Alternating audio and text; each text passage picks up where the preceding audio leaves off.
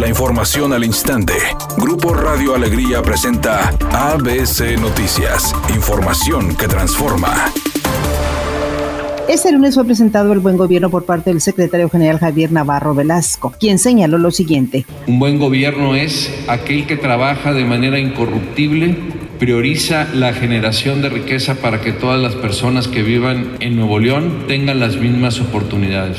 Además, ofrecer un sano equilibrio entre gobierno y sociedad y la dignidad humana por encima de cualquier cuestión económica. Por su parte, el gobernador del estado destacó el buen gobierno. Este gabinete es el encargado de mantener a Nuevo León seguro, es el encargado de mantener a Nuevo León en orden, es el encargado de tener un Nuevo León incorruptible, un Nuevo León donde ya no haya impunidad y sobre todo un Nuevo León que proyecte finanzas sanas y no comprometa futuras generaciones. Mientras, el secretario de Finanzas, Carlos Garza, resaltó los proyectos importantes. Este año es un ejemplo muy claro.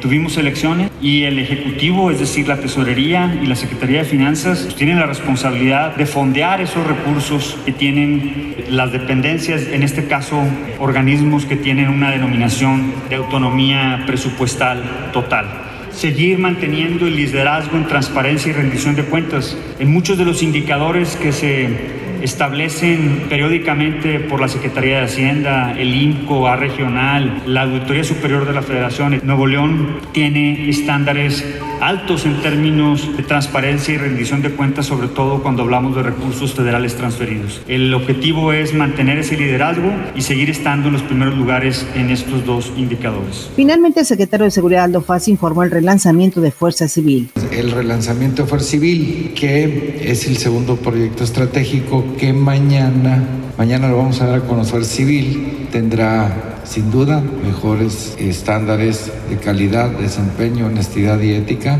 que los que señala la ley nacional. Vamos a buscar estándares internacionales. El gobierno federal reforzará las partidas presupuestales para aumentar la pensión a personas mayores de 65 años al mismo porcentaje que aumenta la inflación, informó la subsecretaria de Bienestar, Ariadna Montiel Reyes. Dijo que no se trata de dádivas, sino de un derecho constitucional de los adultos mayores. Esta pensión es una pensión para reconocer a los adultos mayores, para reconocer su trabajo y su esfuerzo. Editorial ABC con Eduardo Garza. El sistema de transporte colectivo Metrorrey es un calvario para personas con discapacidad. No es accesible, viola los derechos humanos universales y así lo vienen descuidando desde hace muchos años. Urge que Metrorrey tenga accesibilidad universal y no se violen los derechos humanos. Este fin de semana llegarán los Tigres del Norte al escenario del Domo Care. Todo está listo y dispuesto para recibir a esta legendaria agrupación que tantos éxitos ha cosechado a lo largo de su carrera en México, Estados Unidos y otros países de Latinoamérica. Por supuesto, también en la Unión Americana, donde son de los consentidos.